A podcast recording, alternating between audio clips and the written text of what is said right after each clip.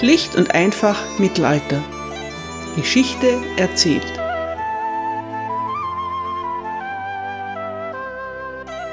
Hallo meine Lieben und herzlich willkommen zu Teil 2 England im Spätmittelalter, Folge 26.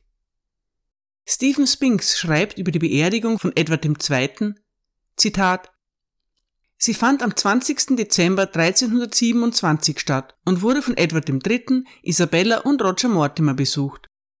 Abgesehen davon ist wenig bekannt. Es wäre eine großartige Angelegenheit gewesen, die den symbolischen Moment des Ablebens des alten Königs und den Beginn der Herrschaft des neuen Königs vermitteln sollte. Der Sarg wurde unter einem Bogen auf der Nordseite des Presbyteriums in der Nähe des Hochaltars beigesetzt. Zunächst wurde eine schlichte Marmorplatte darüber gelegt. Darüber hinaus gibt es in den offiziellen Aufzeichnungen nichts. Das ist für königliche Beerdigungen untypisch. Es war fast so, als wäre die ganze Veranstaltung nur eine Nebelwand. Die Realität war, zumindest für Isabella und Mortimer, dass die Beerdigung tatsächlich ein weiteres Theaterstück war. Denn trotz der großartigen Show war Edward of Carnarvon am Leben. Zitat Ende. Heute geht es um Der König ist tot. Oder? Was, wenn Edward II. nicht 1327 gestorben ist? Wenn er zwar aus dem Weg geräumt, aber nicht ermordet worden ist? Nach Edwards Absetzung häufen sich die Befreiungsversuche seiner Verbündeten. Dagegen muss etwas unternommen werden. Vielleicht versuchen es Isabella und Roger Mortimer vor einer schändlichen und gotteslästerlichen Bluttat zunächst einmal mit einem großen Bluff. Was wie eine Verschwörungstheorie klingt, wird von Historikerinnen und Historikern ernsthaft diskutiert. Einige unter ihnen, wie Ian Mortimer, Catherine Warner und der eingangs zitierte Stephen Spinks, sind sogar überzeugt davon, dass Edward II. ein Leben nach seinem offiziellen Tod vergönnt war. Wie ist das möglich? Edwards Leiche wird in der Öffentlichkeit nie so gezeigt, dass man ihn erkennen könnte. Es versucht auch niemand, seine Identität zu bestätigen. Der Leichnam wird verhüllt und in einen Bleisarg nach Kloster gebracht. Dort wird er drei Monate lang ausgestellt, aber niemand sieht den Körper wirklich. Dann wird Edward beigesetzt und das nicht besonders feierlich. Sein Sarg wird einfach in eine Vertiefung im Boden gelegt und mit einer schlichten Marmorplatte bedeckt. Mit der Zeit häufen sich die Gerüchte, dass der alte König noch am Leben ist und irgendwo gefangen gehalten wird. Der Erzbischof von York ist ein guter Freund von Edward II. Mehr als zwei Jahre nach Edwards angeblichem Tod schickt er einen außergewöhnlichen Brief an den Bürgermeister von London. Darin heißt es, Zitat, Wir haben bestimmte Neuigkeiten von unserem Lehensherrn Edward of Carnarvon, dass er auf eigenen Wunsch an einem sicheren Ort lebt und bei guter körperlicher Gesundheit ist. Wir bitten euch so innig, wie wir euch vertrauen, dass ihr uns im Geheimen ein Darlehen von 200 Pfund in Gold beschafft, wenn es euch möglich ist. Es wird zu dem besagten Lord gebracht. Außerdem bitten wir euch um Tuche in verschiedenen Farben, gute Stoffe und Unterkleidung sowie gute Pelze für sechs Kleidungsstücke und drei Hauben. Außerdem zwei größere, verschiedenfarbige Bettdecken, Bettvorhänge, zwei Gürtel und zwei Taschen, die besten, die ihr finden könnt, und 20 Ellen Leinentuch. Und sendet Leder für sechs Paar Schuhe und zwei Paar Stiefel. Lasst die oben erwähnten Dinge einpacken und kommt so schnell wie möglich zu uns, um uns zu beraten, wie wir eine so große Geldsumme für den besagten Herrn beschaffen können. Wir wünschen, dass ihm geholfen wird, soweit wir und ihr es arrangieren können. Zitat Ende. Der Erzbischof ist sichtlich überzeugt davon, dass Edward of Carnarvon am Leben ist. Und er ist nicht der Einzige. Edwards schottischer Freund, der Earl of Mar, plant mit einer Armee nach England zu kommen, um Edward zu befreien. In Wales ist Reith ap Griffith überzeugt davon, dass Edward lebt. Er findet unter seinen Landsleuten viele Anhänger. Es gibt gar nicht so wenige Menschen in England, Wales, Schottland und auf dem Kontinent, die fest daran glauben, dass Edward of Carnarvon Jahre nach seinem angeblichen Tod noch am Leben ist. Sie versuchen auf unterschiedliche Weise ihm zu helfen. Der prominenteste unter ihnen ist Edmund of Woodstock, der Earl of Kent. Edmund ist der Halbbruder des Königs. Er ist der Kopf einer Verschwörung, die es sich zum Ziel gesetzt hat, Edward II. zu befreien. Der Earl ist überzeugt davon, dass sein Bruder in Corfe Castle gefangen gehalten wird. Ist es also wahr? Ist Edward II. am Leben? Diejenigen, die an Kents Komplott beteiligt sind, glauben fest daran. Die Liste der Unterstützer umfasst hochkarätige Namen. Auch eine große Zahl von Dominikanermönchen und Mitglieder anderer religiöser Orden sind in die Verschwörung verwickelt. Der Plan ist gut durchdacht. Nachdem Edward aus seinem Gefängnis befreit worden ist, soll er an Bord eines von drei wartenden Schiffen gehen. Er und seine Helfer sollen entlang der Küste zu Kentsburg Arundel segeln. Danach würde Edward auf den Kontinent gebracht werden, vielleicht nach Brabant. Dort lebt seine Schwester Margaret und der Herzog von Brabant ist sein Neffe. Der König soll sich erholen, Truppen sammeln und sein Königreich zurückerobern. Wie viele Verschwörungen dieser Größenordnung wird auch diese aufgedeckt, bevor sie umgesetzt werden kann. Kent hat einen Brief bei sich, den er seinem Halbbruder überbringen will. In Corfe Castle angekommen, wird ihm der Zutritt verweigert. Stattdessen wird er von zwei Wachen dazu überredet, ihnen den Brief zu überlassen. Sie versprechen, ihn an ihren Gefangenen weiterzugeben. Dann informieren sie sofort Roger Mortimer. Der lässt Kent während des Parlaments in Winchester verhaften. Die Verschwörung ist gescheitert. Am 19. März 1330 wartet Edmund of Woodstock auf einem Marktplatz in Winchester auf seine Hinrichtung. Er muss lange warten. Der schockierte Henker weigert sich, dem Earl of Kent und Onkel des Königs den Kopf abzuschlagen. Am Ende wird einem verurteilten Latrinenreiniger eine Begnadigung in Aussicht gestellt, wenn er die blutige Aufgabe übernimmt. Der 28-jährige Earl of Kent wird vor einer verbissen schweigenden Menge enthauptet. In Kents Geständnis hat sich herausgestellt, dass der junge Earl in seinem Glauben unerschütterlich ist. Er behauptet, dass sogar Papst Johannes der 22. ihn angewiesen hat, seiner Überzeugung zu folgen und die Befreiung des ehemaligen Königs zu organisieren. Der Pontifex selbst würde es finanzieren. In einem späteren Brief an Edward III. bestreitet Johannes der 22. das allerdings. Die Wahrheit ist nicht mehr zu ergründen. Vielleicht hat Kent die Beteiligung des Papstes nur erfunden. Vielleicht versucht der aber auch, sich im Nachhinein von dem gescheiterten Komplott zu distanzieren. Wie aber kommt der Earl of Kent dazu, zu glauben, dass sein Bruder noch am Leben ist? Er behauptet in seinem Geständnis, dass er durch einen Dominikanermönch vom Überleben und Verbleib Edward II. gehört hat. Dieser Mönch hätte behauptet, er habe von einem Teufel, der aus einem brennenden Feuer aufgetaucht sei, von Edwards Aufenthaltsort erfahren. Ist der Earl of Kent ein Idiot? Die Menschen des Mittelalters sind abergläubisch und akzeptieren die Existenz von Magie. Strohdumm und naiv sind sie aber nicht. Es ist wahrscheinlich, dass Kent die Geschichte erfunden hat, um seine wahre Quelle zu schützen. Wie viele von Kents Unterstützern wären ihm aufgrund der Vision eines Mönches auf eine so gefährliche Mission gefolgt? Sie müssen mit etwas Konkreterem als einer mystischen Erscheinung überzeugt worden sein. Es ist natürlich möglich, dass die ganze Sache eine Intrige ist. Vielleicht hat Roger Mortimer die Gerüchte in die Welt gesetzt, um dem Earl of Kent eine Falle zu stellen. Immerhin haben der und sein Bruder sich kurz zuvor mit Henry of Lancaster gegen die englischen Machthaber verschworen. Lancasters Rebellion ist gescheitert, aber in Mortimers Augen geht von ihm und von den beiden Onkeln des Königs eine ständige Bedrohung aus. Es gibt aber auch Hinweise darauf, dass Edward tatsächlich in Corfe Castle war. Unter Kents Unterstützern ist der ehemalige Constable von Corfe. Er weiß, wer dort gefangen gehalten wird und wer nicht. Der Constable of Corfe verliert infolge des gescheiterten Komplotts seinen gesamten Besitz. Er würde sich kaum grundlos auf so ein Risiko eingelassen haben. Der Chronist Adam Mirimus schreibt, Zitat, Edward wurde nachts heimlich aus Barclay entfernt und nach Corfe und an andere geheime Orte gebracht. Zitat Ende. Dass Edward irgendwann außerhalb von Barclay war, wird durch die Aufzeichnungen der Burg bestätigt. Sie besagen, dass er in Barclay und anderswo bewacht wurde. Im September 1327 zahlt Lord Barclay einem Bediensteten 258 Pfund für Dienste für den Vater des Königs in Dorset. Barclay Castle befindet sich nicht in Dorset. Corfe Castle sehr wohl. Nach dem gescheiterten Komplott wird Edward, sollte er wirklich dort sein, aus Corfe Castle weggebracht. Er verschwindet im Dunkel der Geschichte. Kurz nach Kents Tod wird die Behauptung, dass der ehemalige König am Leben ist, unter Strafe gestellt.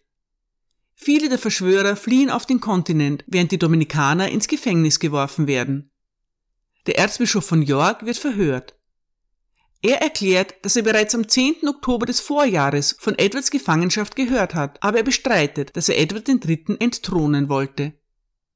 Die Dringlichkeit und die Ernsthaftigkeit, mit der Isabella und Roger Mortimer die Gerüchte um Edwards Tod verfolgen, lassen den Verdacht aufkommen, dass vielleicht doch etwas Wahres dran ist. Sechs Monate später hat sich Edward III. mit einer dramatischen Aktion als souveräner Herrscher durchgesetzt. Darüber berichte ich in der nächsten Folge. Der junge König stellt Untersuchungen zum Tod seines Vaters an. Unter anderem befragte die Frau, die die Leiche von Edward II. einbalsamiert hat. Thomas Lord Barclay, in dessen Burg Edward II. sich zuletzt aufgehalten hat, wird vor Gericht gestellt. Er macht zum Tod des Königs die bemerkenswerte Aussage, dass, Zitat, er nie zugestimmt, dabei geholfen oder es organisiert hat und bis zu diesem gegenwärtigen Parlament auch nie von seinem Tod gehört hat. Zitat Ende. Er hat noch nie vom Tod des Königs gehört? Man könnte es für einen Übersetzungsfehler halten, aber genau das ist seine überlieferte Aussage. Barclay wird freigesprochen und einige Jahre später formell begnadigt. Vielleicht aus Mangel an Beweisen, aber vielleicht auch, weil der König insgeheim weiß, dass sein Vater noch lebt. Es ist möglich, dass Edward III. schon lange darüber informiert ist, aber das Geheimnis nicht preisgeben kann, ohne seine eigene Position zu gefährden.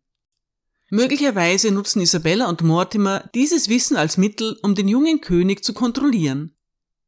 Edward ist gezwungen, Mortimers und Isabellas Handlungen zuzustimmen. Stephen Spinks schreibt, Zitat, Gesalbte Könige wurden in ganz England selten abgesetzt, geschweige denn ermordet. Vatermord galt, genau wie heute, als abscheulich. Edward III. war gelähmt von seinem Wissen, dass sein Vater lebte und er ihn nicht befreien oder töten konnte.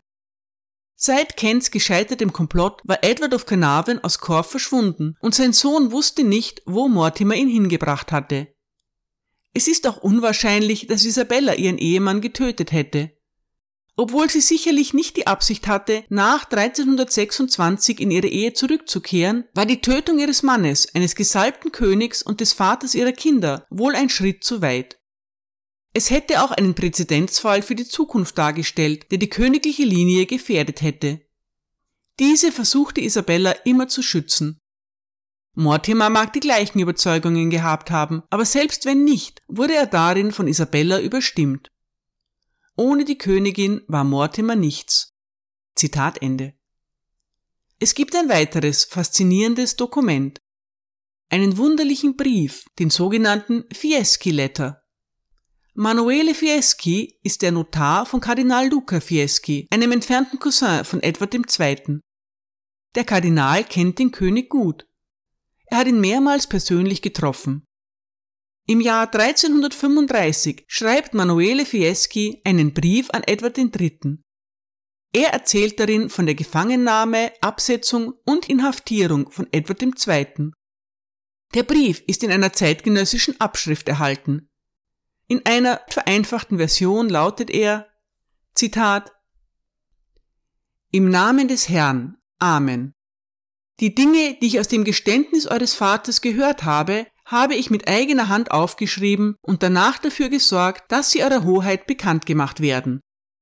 Zunächst sagt er, dass er sich, nachdem er England gegen sich aufgebracht hatte, in die Burg Chepstow zurückgezogen hat. Danach nahm er von Furcht getrieben mit mehreren anderen ein Schiff und machte sich auf den Weg über das Meer nach Glamorgan. Sie wurden von Lord Henry of Lancaster gefangen genommen und er führte ihn zur Burg Kenilworth. Dort verlor er auf Drängen vieler die Krone. Danach wurdet ihr am darauffolgenden Lichtmessfest gekrönt. Schließlich schickten sie ihn in die Burg von Barclay. Danach sagte der Diener, der ihn bewachte, nach einiger Zeit zu eurem Vater, Herr, Lord Thomas Gurney und Lord Simon Barrowford sind gekommen, um euch zu töten. Wenn es euch gefällt, würde ich euch meine Kleider geben, damit ihr besser entkommen könnt. Mit den besagten Kleidern verließ er in der Dämmerung das Gefängnis, und als er die letzte Tür erreicht hatte, ohne Widerstand, weil er nicht erkannt wurde, fand er den Pförtner schlafend vor, den er schnell tötete. Und nachdem er die Schlüssel der Tür genommen hatte, öffnete er die Tür und ging mit seinem Wärter, der ihn bewacht hatte, hinaus. Die besagten Ritter, die gekommen waren, um ihn zu töten, sahen, dass er auf diese Weise geflohen war und fürchteten den Zorn der Königin. Sie legten den besagten Pförtner, dem das Herz entnommen worden war, in einen Sarg und präsentierten der Königin böswillig das Herz und den Körper des besagten Pförtners als den Körper eures Vaters. Und als Körper des besagten Königs wurde der besagte Pförtner in Gloucester begraben. Und nachdem er die Gefängnisse der genannten Burg verlassen hatte, wurde er mit seinem Begleiter in der Burg Corf aufgenommen, wo er anderthalb Jahre lang heimlich war. Als er hörte, dass der Earl of Kent, weil er sagte, dass er am Leben sei, enthauptet worden war, nahm er mit seinem besagten Wächter ein Schiff und fuhr mit der Zustimmung und dem Rat des Mannes, der ihn empfangen hatte, nach Irland, wo er neun Monate lang blieb. Danach kehrte er nach England zurück, und da er fürchtete, dort erkannt zu werden, nahm er das Gewand eines Einsiedlers an. Er fuhr zum Hafen von Sandwich und überquerte in demselben Gewand das Meer.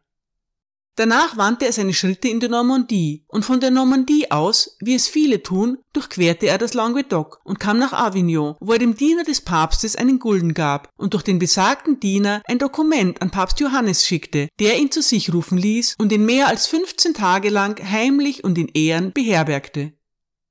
Schließlich, nach verschiedenen Gesprächen, nachdem alles erwogen und die Erlaubnis erteilt worden war, begab er sich nach Paris und von Paris nach Brabant von Brabant nach Köln und von Köln aus überquerte er Deutschland. Das heißt, er begab sich nach Mailand. Von Mailand aus trat er in eine gewisse Einsiedelei der Burg von Melazzo ein, in der er zweieinhalb Jahre lang blieb. Und weil der Krieg die besagte Burg überrannte, wechselte er in eine andere Einsiedelei der Diözese Pavia in der Lombardei. Und in dieser letzten Einsiedelei blieb er zwei Jahre oder so, immer als Einsiedler, Buße tuend und für euch und andere Sünder betend. Zu diesem Zeugnis habe ich für Eure Hoheit mein Siegel anbringen lassen. Euer Manuele de Fieschi, Notar des Lord Papstes, euer ergebener Diener. Zitat Ende. Klingt das nicht wie eine absurde Räuberpistole? Man könnte diesen erstaunlichen Brief leicht als Unsinn abtun, aber viele der angegebenen Details passen zu Tatsachen, die nur wenigen Zeitgenossen bekannt sind. Untersuchungen haben gezeigt, dass der Brief nicht gefälscht ist.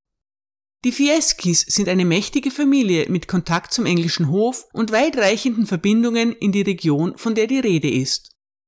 Stephen Spinks schreibt, Zitat, es ist unwahrscheinlich, dass Fieschi den Inhalt erfunden oder von einem Betrüger gehört hat. Der Wert des Briefes wird durch seine Details erhöht. Nur Edward und eine Handvoll seiner Gefolgsleute wussten, dass er von Chepstow aus segelte, was ungewöhnlich war. Bestätigt ist diese Tatsache nur, weil sie in den Aufzeichnungen des Königs überliefert ist, die nach dem Fall von Caerphilly Castle gerettet wurden. Sie dürften nur sehr wenigen Zeitgenossen zugänglich gewesen sein. Die Zeitschiene in dem Brief ist in Bezug auf Edwards Inhaftierung in Corf etwas aus dem Takt geraten, da es zweieinhalb Jahre gewesen wären, nicht anderthalb. Dies ist jedoch das einzige Mal, dass die Zeitschiene nicht stimmig erscheint. Es kann sich auch um einen Schreibfehler handeln. Edwards Gefängniswärter und vor allem Roger Mortimer erkannten, dass es nötig war, Edwards Aufenthaltsort geheim zu halten. Das und die Pläne, ihn zu befreien, machen das, was später von Fieschi behauptet wurde, umso wahrscheinlicher. Edwards Aufenthalt in Irland ergibt einen Sinn, da Roger Mortimer umfangreiche Ländereien in Irland besaß und Edward dort sicher untergebracht werden konnte. Kaum jemand hätte ihn dort erkannt, da der König Irland während seiner Regierungszeit nie besucht hatte.